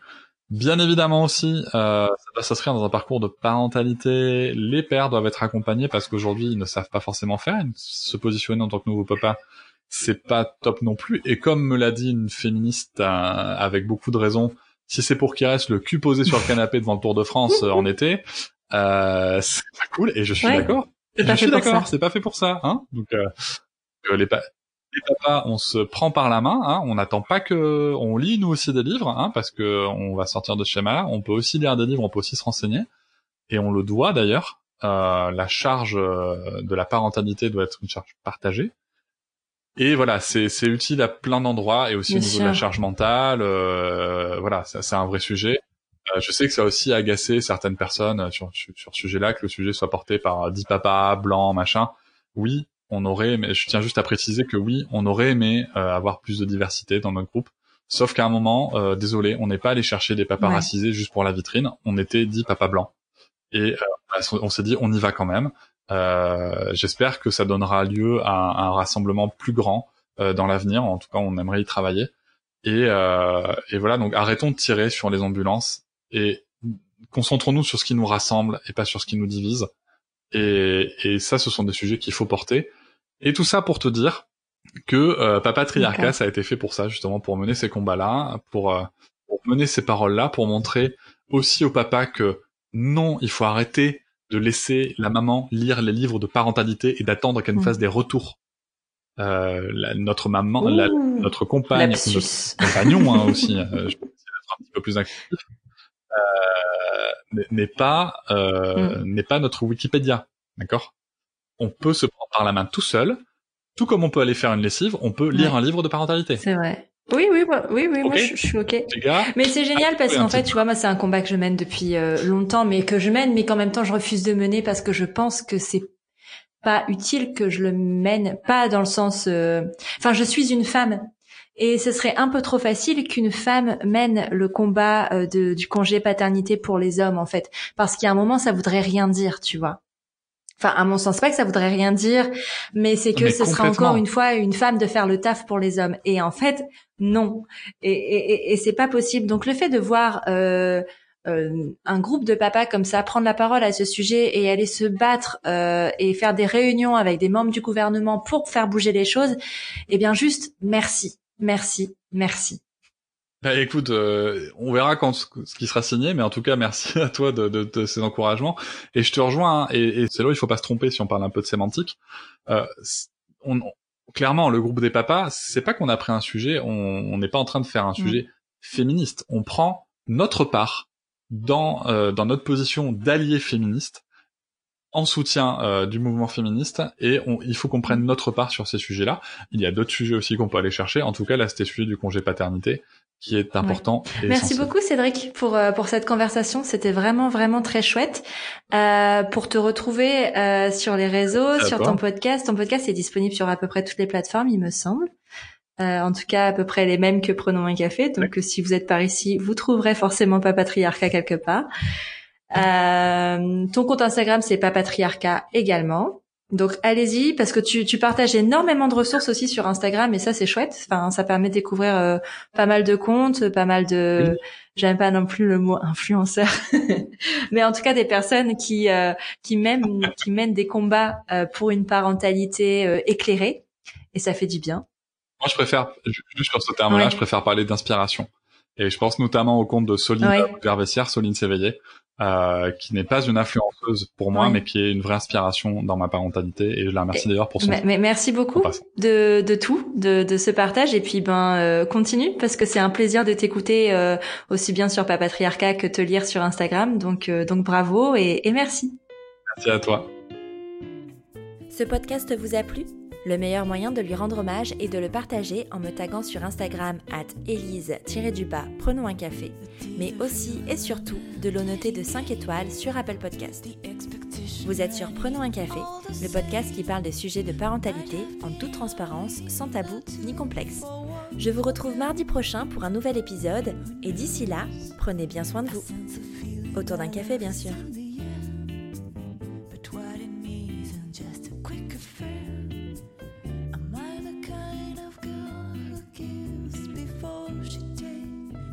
on a taxi fare. The fun is in the chasing, and the fun is what I'm having. For you, it's so fun.